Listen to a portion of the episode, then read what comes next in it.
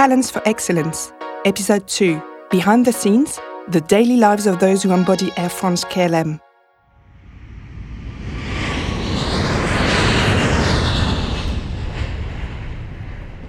Transavia France is seeing strong growth in new destinations. Our role is to embody, we make low cost feel good. My name is Mohamad Ameerberg. I'm chief purser and instructor at Transavia, the low cost airline of the Air France KLM group. With his or her hostesses and stewards, a chief purser's role is to ensure the safety of passengers as well as their comfort on board. So, before each departure, he holds a team briefing to meticulously plan the flight. This takes place 1 hour and 15 minutes prior to takeoff in the flight planning room at Orly.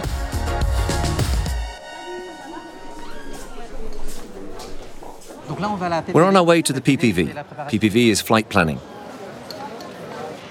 Welcome to our PPV briefing. Morning.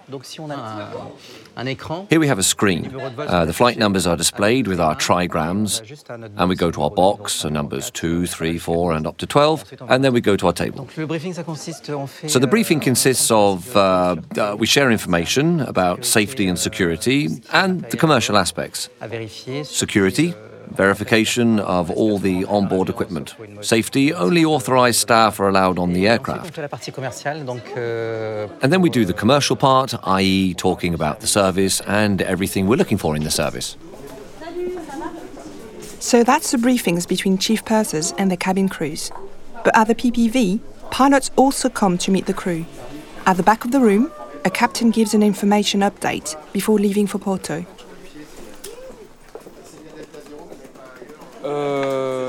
On part sur euh, le. Uh, we're going on the Zulu Hotel Papa, Boeing Sky Interior for the cabin.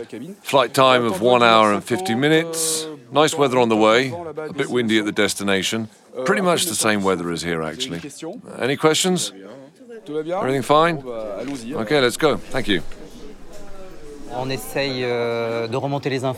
let the captain know if we have any specific information, and the captain will also give us the weather information.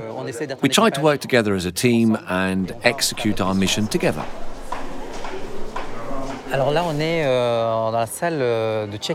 Now we're in the check-in area exclusively for Transavia.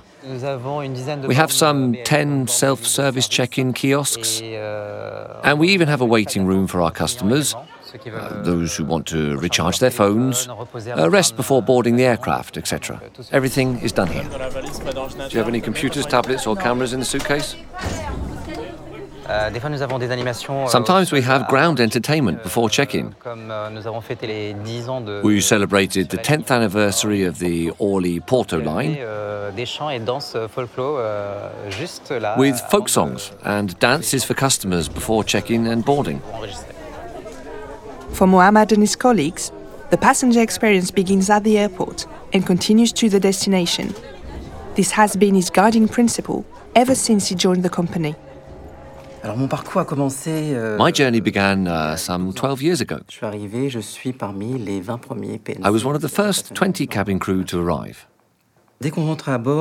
As soon as we get on board, everyone knows what to do and where to go.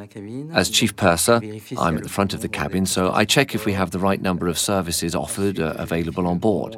And then I check that the equipment is working properly, uh, etc. Then, as soon as we're ready, uh, we give the OK cabin to our captain so that we can welcome our first customers on board very quickly. There are more than 100 destinations for Transavia France.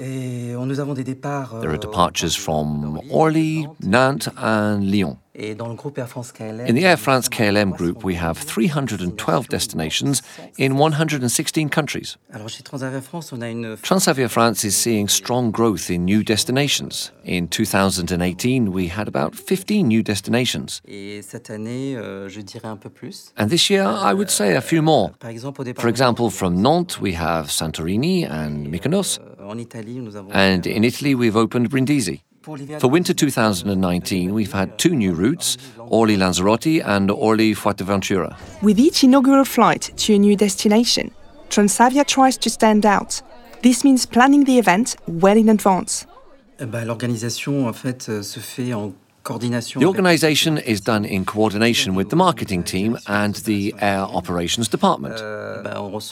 We receive an email to brief us on the onboard entertainment and whether there are any gifts for our customers. Also, the type of service on board. Um, it might be champagne with macaroons or sweet treats. Then there is the water salute on arrival. The water salute involves two fire trucks spraying water on both sides of of the aircraft.